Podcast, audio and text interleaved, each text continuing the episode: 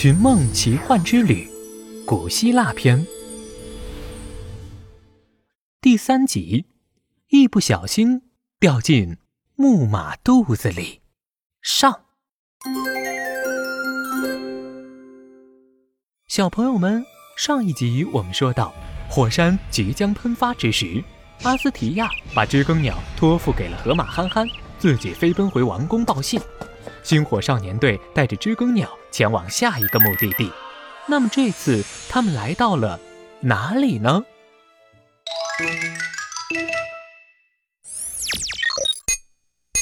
可能是出发时过于仓促，这次的万能手表有些异常。四个小伙伴在时光隧道穿行时发生了一次震颤，松开了彼此的手。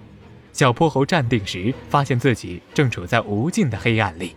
只有几丝微弱的光线从四周的缝隙里挤进来，周围静悄悄的，只听得见隐约的呼吸声。小泼猴，你在哪儿？哼哼猪一下子没抓住小泼猴，慌了神。突然，一只粗糙的大手从黑暗中伸了出来，一把捂住了他的嘴。他惊恐万分，刚想叫喊，脑后传来了一个低沉的声音：“别出声。”哼哼猪的双手被牢牢地抓住，他颤抖着，眼泪止不住地流了出来。我在这儿。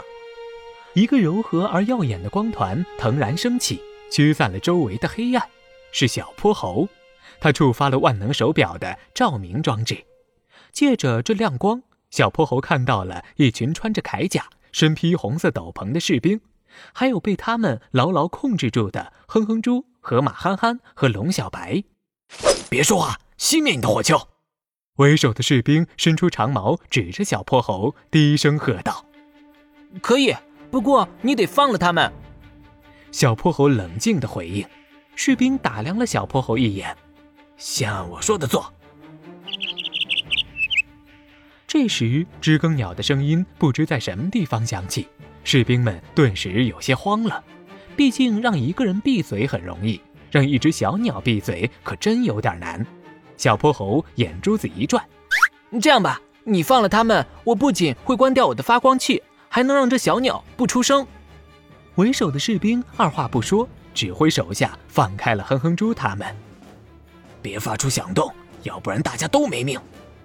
士兵低声警告他们。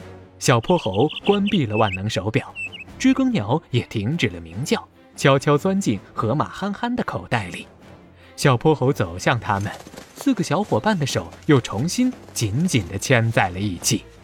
这时，外面传来了一阵窸窸窣窣的脚步声。是谁发出的响动？小泼猴他们究竟身在何处？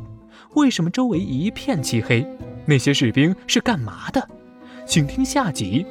一不小心掉进木马肚子里，下。